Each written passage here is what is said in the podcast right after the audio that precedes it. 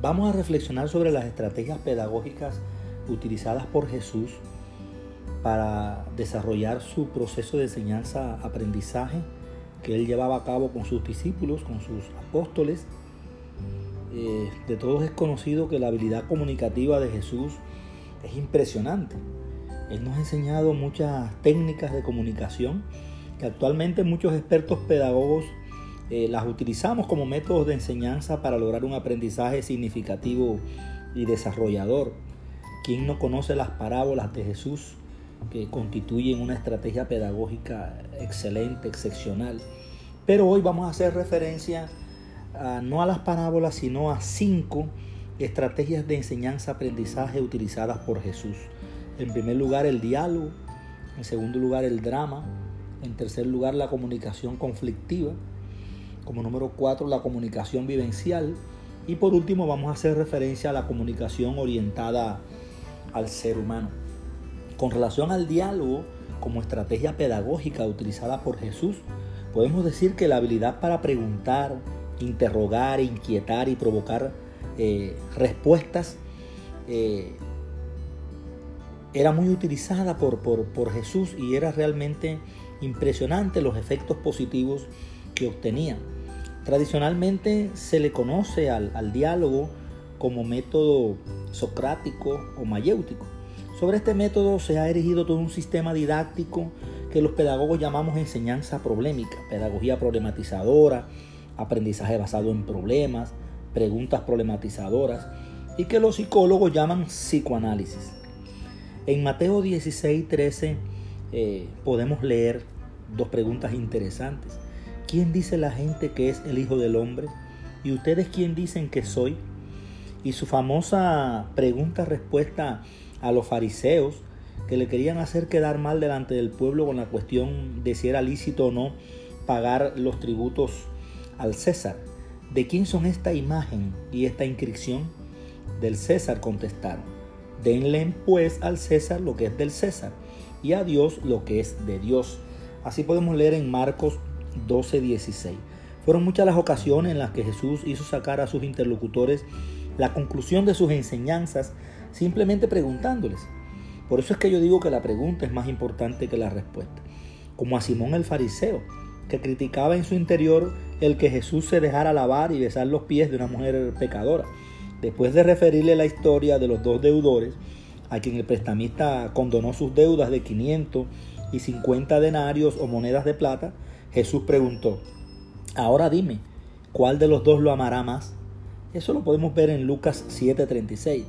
Al maestro de la ley que deseaba conocer cuál era el mejor camino al cielo, Jesús le pregunta, ¿qué está escrito en la ley? ¿Cómo la interpretas tú? Lucas 10:25 como se aprecia, el diálogo es una estrategia pedagógica eh, muy presente en las enseñanzas de Jesús. Otra estrategia es el drama. Cristo sabe utilizar recursos dramáticos cuando es necesario para que su mensaje sea eficaz.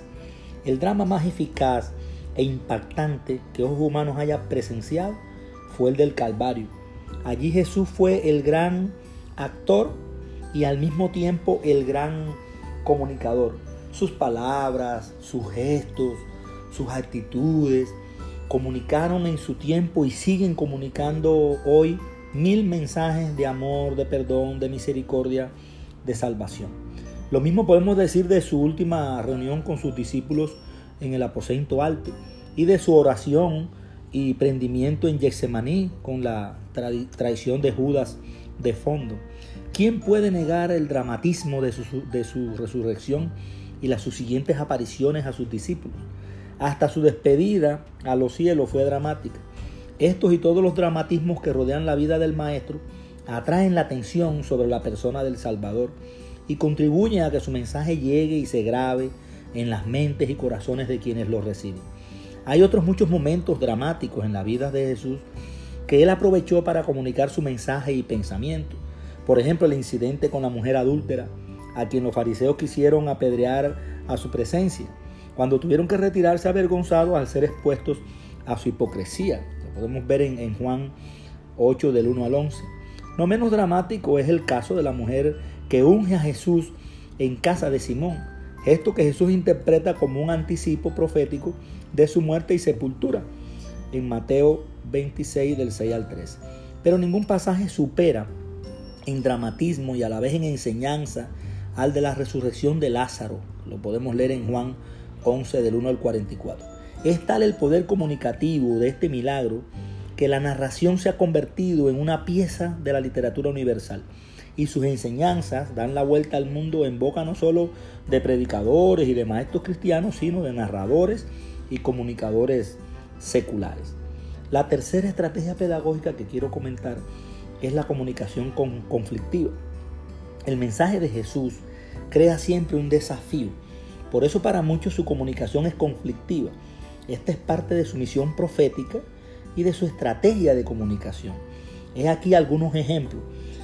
Estudió siempre zarandeando a los fariseos, como hoy su evangelio zarandea a los hipócratas eh, insinceros y falsos. Ay de ustedes, maestros de la ley y fariseos hipócritas. Podemos leer en Mateo 23, 13. Eh, a la samaritana la intranquilizó, pidiéndole, ve a llamar a tu esposo y vuelve acá. Así leemos en Juan 4:16. A Pedro le reprochó sus expectaciones materialistas del Mesías con una frase dura que seguramente lo hizo reflexionar. Aléjate, Satanás. Ahí lo leemos en Marcos 8:33. Y Herodes comprendió muy bien su mensaje de desprecio por su libertinaje e hipocresía cuando le respondió diciendo, vayan y díganle a ese zorro. Lucas 13:32. La cuarta estrategia que quiero comentar es la comunicación vivencial. Realmente la comunicación de Cristo es siempre vivencial, o como otros dirían, existencial. Es decir, transcurre simultáneamente con la vida y con la actividad de sus oyentes. Jesús invita a vivir el mensaje, a actuarlo y a hacerlo parte de la propia existencia. Vengan a ver con sus propios ojos, respondió a Juan y a Andrés cuando le preguntaron dónde vivía él. Y a los discípulos de Juan el Bautista, inquietos sobre si era él el Mesías, le responde, vayan y cuéntenle a Juan lo que están viendo y oyendo. Cuéntenle que los ciegos ven, los cojos andan, los que tienen lepra son sanados, los sordos oyen, los muertos resucitan y a los pobres se les anuncian las buenas nuevas. Lo podemos leer en Mateo 11, 4 y 5. La comunicación existencial y vivencial de Jesús se palpa vívidamente en sus encuentros con la samaritana a la orilla del pozo, con Saqueo, con la mujer adúltera, la Magdalena y con las hermanas de Lázaro frente a su sepulcro. Después de estos encuentros, la vida de toda esta gente no volvió a ser la misma. Otro tanto podríamos decir de cada uno de los llamamientos a sus discípulos. Finalmente, quiero comentar sobre la estrategia de la comunicación orientada al ser humano, que para mí tiene una importancia extraordinaria. Toda la comunicación de Jesús estuvo orientada al ser humano, en el sentido más genérico de la expresión. Todos podrían sentirse como personas dignas delante de él. Desde Nicodemo, el doctor de la ley, hasta María Magdalena, de la que había sacado varios demonios. Desde los niños inoportunos hasta el ladrón de la derecha en la cruz y las mujeres que fueron primero a, su tumba el día de la resurrección. A todos Jesús los atiende a todos los escucha tratando de comprender su situación, a todos comunica con oportuna sabiduría su mensaje del amor, de salvación, a todos despide con palabras de perdón, de salud, de esperanza. Por eso el Evangelio no pierde su vigencia hoy en día, tiene una actualidad extraordinaria. Conserva no solo su elocuencia comunicativa, que fascina por su sencillez, por su claridad, sino su actualidad y su valor, por la relevancia de sus enseñanzas y la riqueza de, su mensaje. En realidad, Toda la Biblia es un maravilloso libro de pedagogía. En la Biblia tenemos sobresalientes modelos de maestros. Dios, el primero y mejor de todos, por supuesto, enseñó haciendo. Por eso lo vemos organizando el firmamento y engalanando la tierra con las plantas, los animales y el ser humano. Es el único creador, el dueño y señor de la vida. Las verdades que se refieren a su naturaleza, persona y acción las enseña con la misericordiosa pedagogía del maestro que sabe colocar lo más trascendental y profundo al alcance de todos, en pequeños dramas, parábolas, sentencias, oraciones de fácil comprensión y asimilación, preguntas problematizadoras. La misión de salvación que trajo a Jesús a la tierra no solo fue preparada minuciosamente en todos sus detalles, con mucha anticipación y en consulta con su padre, sino que la cumplió de manera plena, de manera eficaz. Unas horas antes de partir, en diálogo con su padre, ya le había expresado, Padre, yo te he glorificado en la tierra y he llevado a cabo la obra que me encomendaste. Así lo leemos en Juan 17:4. Por eso pudo, pudo decir desde la cruz al momento de su despedida, todo se ha cumplido. Así lo leemos en Juan 19:30. Y en realidad todo se ha consumado. He aquí cinco estrategias pedagógicas de Jesús maravillosas que la puede usar el maestro del siglo XXI.